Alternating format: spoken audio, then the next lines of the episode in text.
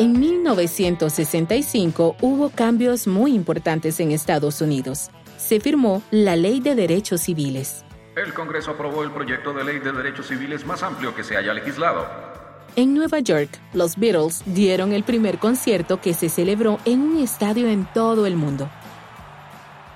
Pero más allá de todos esos titulares, se gestaba una revolución de una naturaleza diferente. Primero de mayo 4 a.m., el profesor John Kemeny y uno de sus alumnos estaban trabajando en una computadora GE225 en la Universidad de Dartmouth. Ejecutaron un programa en el que habían estado trabajando y entonces el teletipo generó tres líneas cortas de salida. Esas tres líneas cambiaron la programación informática para siempre.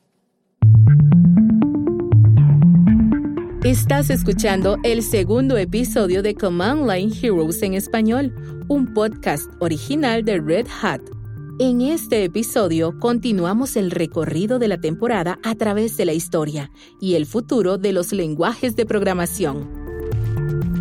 En el primer episodio nos adentramos en las profundidades de Python y aprendimos que las comunidades de los lenguajes de código abierto sobreviven incluso cuando hay cambios importantes de los directores de los proyectos. Pero esta vez, se trata de una historia más personal. Veremos una experiencia que todos hemos vivido, la experiencia de encontrarnos con nuestro primer lenguaje. Vamos a conocer un primer lenguaje popular, Ruby. Y también veremos cómo algunos de nosotros nos acercamos a nuestro primer lenguaje como si fuera un juego. Pero vamos a empezar con un ejemplo que puede ayudarnos a entender lo que significa primeros lenguajes. Nos referimos al lenguaje que nació en ese laboratorio de Dartmouth, con esas tres líneas cortas de salida. En esa reunión que tuvo lugar una madrugada de 1965, John Kemeny vio nacer el lenguaje que había creado junto con su alumno, BASIC. BASIC significa Beginner's All-Purpose Symbolic Instruction Code o Código Simbólico de Instrucciones de Propósito General para Principiantes. La magia se encuentra en la palabra principiantes. En los primeros días de la programación, prácticamente se necesitaba tener un doctorado para poder escribir un poquito de código. Era una actividad de élite que requería un alto nivel educativo y muchísimo hardware. Pero el profesor Kemeny y su equipo querían que eso cambiara querían saber qué pasaría si creaban un lenguaje de programación que pudiera usar todo el mundo. Mientras que los baby boomers adolescentes exigían cambios en todo Estados Unidos, el equipo de Dartmouth propuso una reestructuración de otro tipo. Su arma secreta era una computadora mainframe del tamaño de una habitación, la GE225 con todo y sus 900 kilos, tenía la capacidad de lograr algo completamente nuevo. La G225 podía ofrecer tiempo compartido. De repente, el complicado sistema de tarjetas perforadas o de enormes paredes de interruptores ya no era necesario. El tiempo compartido permitía ejecutar varios programas de forma casi simultánea, y la atención de la máquina pasaba de un usuario a otro. El tiempo compartido implicaba que el acceso a la informática podría extenderse para abarcar cosas nuevas, cosas maravillosas. Esta es una grabación de Dartmouth, de uno de los alumnos que estaba cursando sus estudios cuando apareció BASIC. Él es John McGeechee, de la generación de 1965.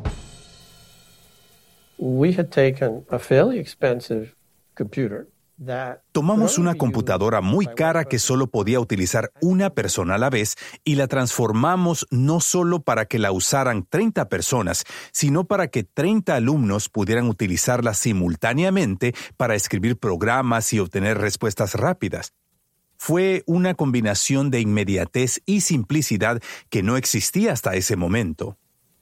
John Kemeny y su equipo con Thomas Kurtz otro promotor de la alfabetización informática, para desarrollar BASIC. Observaron que el tiempo compartido democratizaba las cosas y se dieron cuenta de que ya no era tan difícil acceder a la informática. Todo lo que se necesitaba era un lenguaje que diera prioridad a lo sencillo y lo inmediato. Un lenguaje como BASIC. Desarrollaron comandos como hola y adiós en lugar de iniciar sesión y cerrar sesión. De hecho, la primera versión de BASIC solo tenía 14 comandos simples, opciones sencillas como if, then y go to. Me llamo Tom Corman, soy profesor de ciencias de la computación en el Dartmouth College. Hablamos con el profesor Carmen sobre aquella revolución de los principiantes y sobre la manera en que la creación de BASIC formó parte del nuevo espíritu de la época, de un momento en que el emocionante mundo de la informática podía llegar a más gente. Incluso se convirtió en una moda. Se cuenta que en ese momento, en la década de los 60, los alumnos llevaban a sus novias al centro de informática. Yo ahorita no me puedo ni imaginar que eso suceda, pero en ese momento ese centro era el lugar de moda. Ese nuevo interés en la informática que se generó en el campus fue el resultado inmediato del primer lenguaje para principiantes. Basic abrió la informática para que ya no fuera exclusivamente para los computer jocks, como solíamos decirles en ese entonces.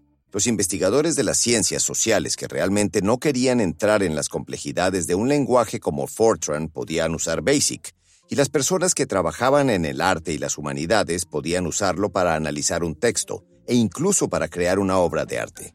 Después de unos años, la gente lo utilizaba para escribir juegos de computadora y para incorporar gráficos informáticos de manera habitual en su trabajo. Todos esos jóvenes que no se sentían programadores de repente se involucraron en la programación de una forma casi intuitiva. Me recuerda al tipo de mundo por el que luchaba Grace Hopper. Cuando hablamos de Hopper en la temporada pasada, vimos cómo sus innovaciones en el lenguaje llevaron a la programación a un ámbito más amplio. Este momento de Basic fue como la continuación de su sueño. Estoy seguro de que a Grace Hopper le habría gustado ver que más gente podía programar. Probablemente le habría gustado que el enfoque de Basic era distinto al de COBOL y que simplemente abriera las cosas aún más y les diera opciones a las personas. Ahora podían escribir en COBOL, podían escribir en Fortran, podían escribir en Basic, podían escribir en ALGOL, cualquiera de los lenguajes populares de la época.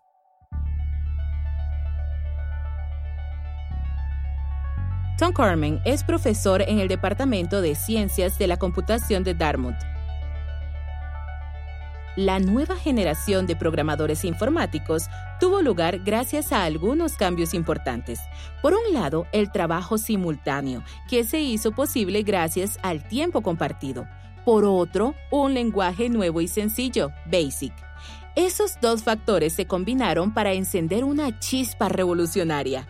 Pronto, ya no eran solo las grandes instituciones las que podían incursionar en la programación. Ya podían acceder los rebeldes como Bill Gates y Steve Wozniak, incluso los programadores comunes que simplemente hacían experimentos en sus computadoras personales.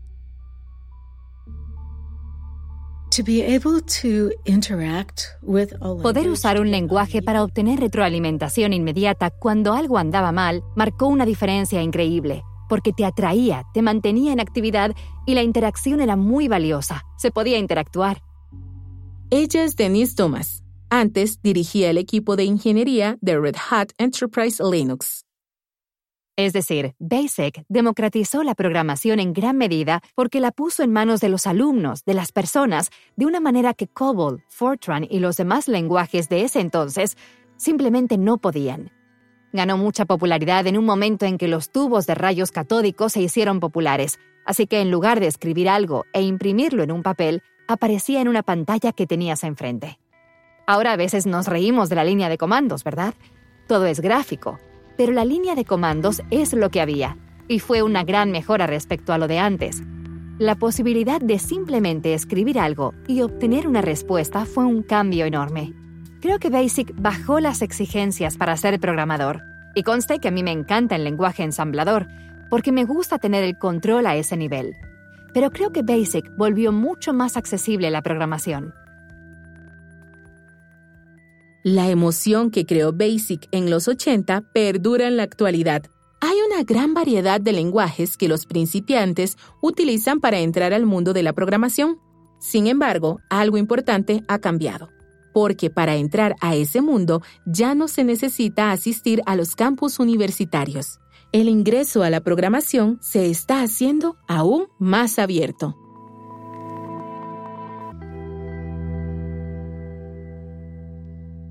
Basic era asombroso, pero ahí no se acababa el sueño de Grace Hopper. Actualmente, los principiantes tienen muchísimas formas de incursionar en la programación.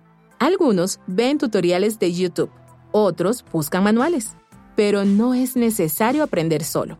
Hay una institución que se llama The Flatiron School, por ejemplo, dan cursos básicos de programación en línea y en muchas escuelas que se encuentran en todo Estados Unidos y ofrecen introducciones especiales a JavaScript o Ruby. Queríamos conocer la manera en que la gente descubre su primer lenguaje, así que conversamos con uno de los fundadores de Flatiron. Um, Avi Flumbaum. Me llamo Avi Flumbaum. Avi Flumbaum ha estado a la vanguardia en la enseñanza de los lenguajes de programación. Queríamos saber cómo habían evolucionado los enfoques desde los tiempos de BASIC. Bueno, cuando le enseñas a alguien a programar, ¿por dónde empiezas? Para muchas personas al principio no hay manera de relacionar la programación con lo que conocen. No hay muchos puntos en común con la educación regular, en la que aprendemos sobre historia o química orgánica. Yo creo que todo lo que conocemos alguna vez nos fue ajeno, y el tener que probarlo, analizarlo y pasar tiempo en eso es lo que nos hace sentir cómodos. Y es solo cuestión de revisarlo una y otra vez y de dedicarle tiempo. Creo que lo que hace que la programación sea difícil y lo que hace que se sienta tan ajena es que es una sintaxis muy particular para expresar algo. No hay ambigüedad. Mm. No tiene margen de error. O funciona o no funciona. Cuando nos comunicamos entre nosotros no necesitamos ser tan precisos, no todo tiene que ser correcto. Si una coma está de más o falta un paréntesis, todo se echa a perder.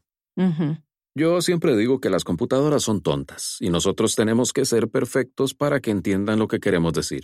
Me gusta eso. Me gusta la idea de que la máquina sea la tonta y yo la inteligente. Tiene mi visto bueno. Excelente. Sí, En estos días seguramente muchos principiantes estén acercándose a Python o JavaScript y yo quería saber si para Avi alguno de los lenguajes era una mejor introducción que los demás. ¿Hay algún lenguaje que sea mejor para incursionar en la programación? Si alguien sin conocimiento sobre tecnología, sin experiencia en programación, sin ningún título en ciencias de la computación, si empieza absolutamente desde la nada, desde el nivel 1, incluso desde el nivel 0, ¿hay lenguajes que sean un buen punto de partida y que hayan cambiado con el tiempo? Bueno, lo primero que me gustaría decir es que todos empezamos desde cero. Ajá, Es decir, nadie nace siendo programador. ajá, A lo mejor tuviste una capacitación formal en un programa de ciencias de la computación o en un centro social, o leíste libros y aprendiste por tus propios medios, pero en algún momento fuiste principiante. Luego, en mi manera de ver las cosas, el mejor lenguaje para principiantes es el primero con el que te sientes a gusto. El consejo que siempre les doy a los principiantes es que elijan un lenguaje y aprendan a usarlo, que no cambien. Creo que lo peor que pueden hacer es empezar a aprender Python y luego sentirse frustrados y decir, no, Python es horrible, ahora voy a usar JavaScript. Luego aprenden JavaScript, se frustran y vuelven a cambiar.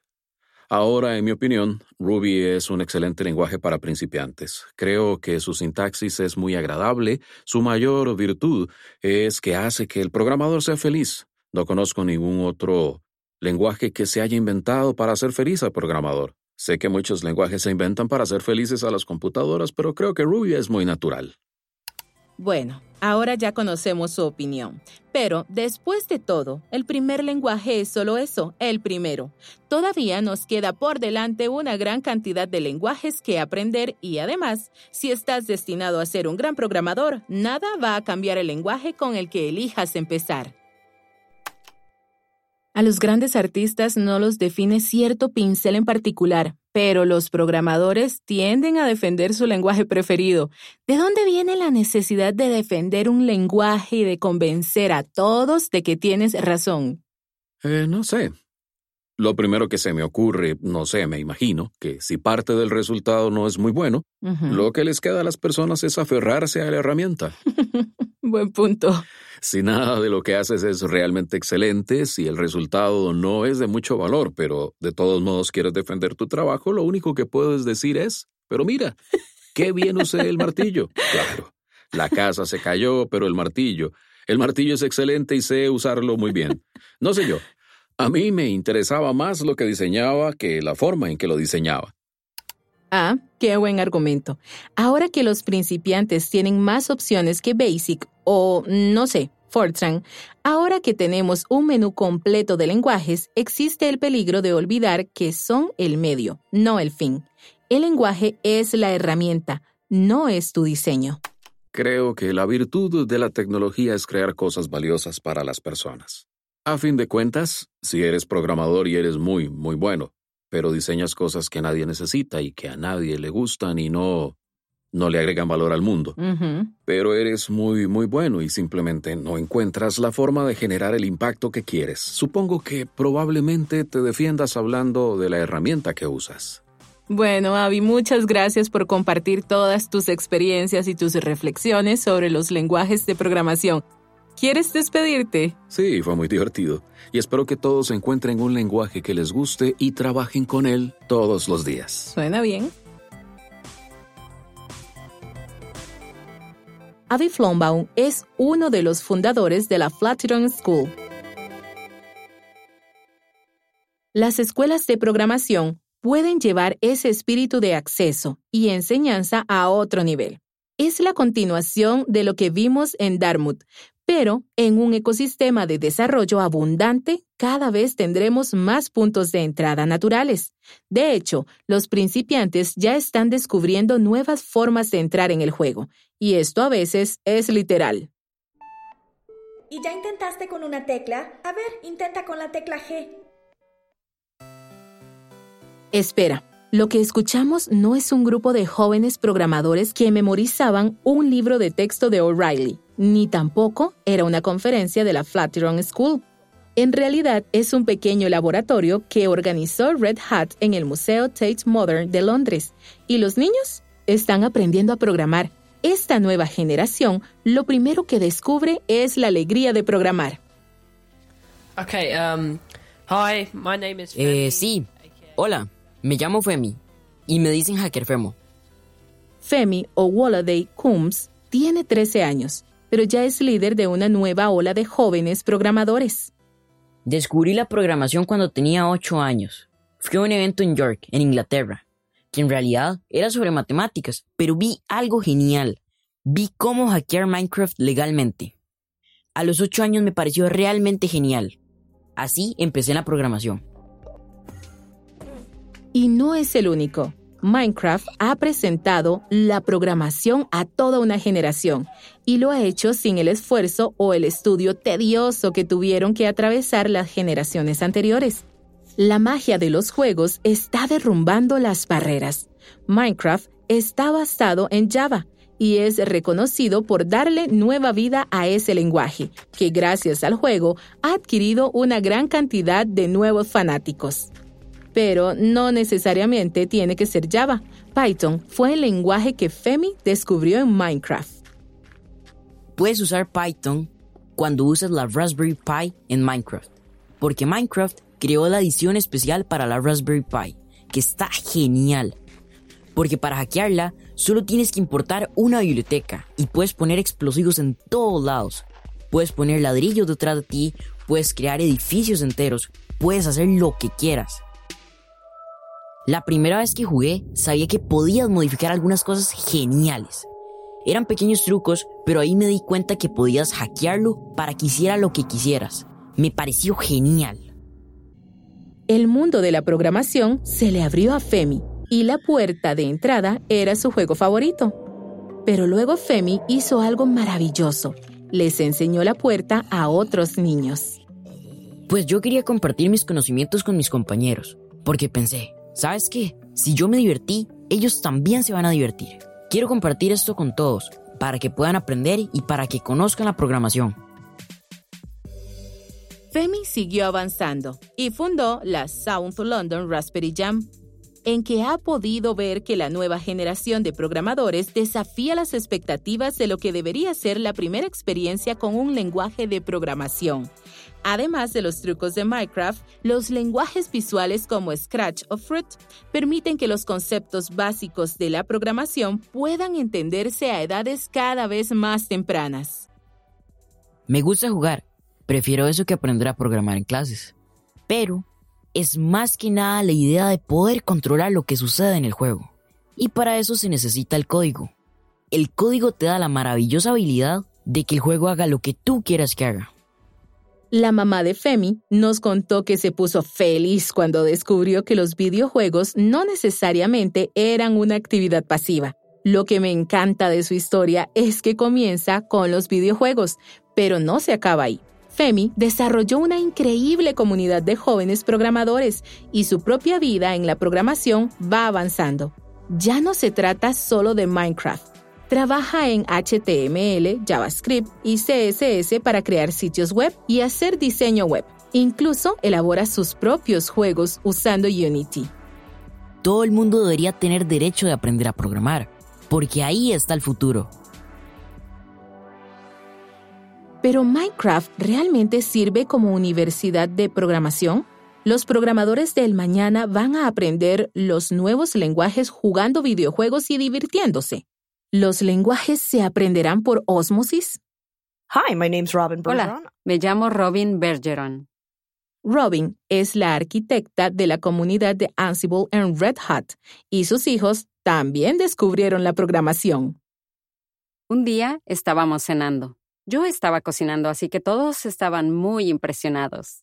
Mi hija entró a la cocina y me dijo, Mami, mandé un informe de error en Minecraft. Yo trabajo en software.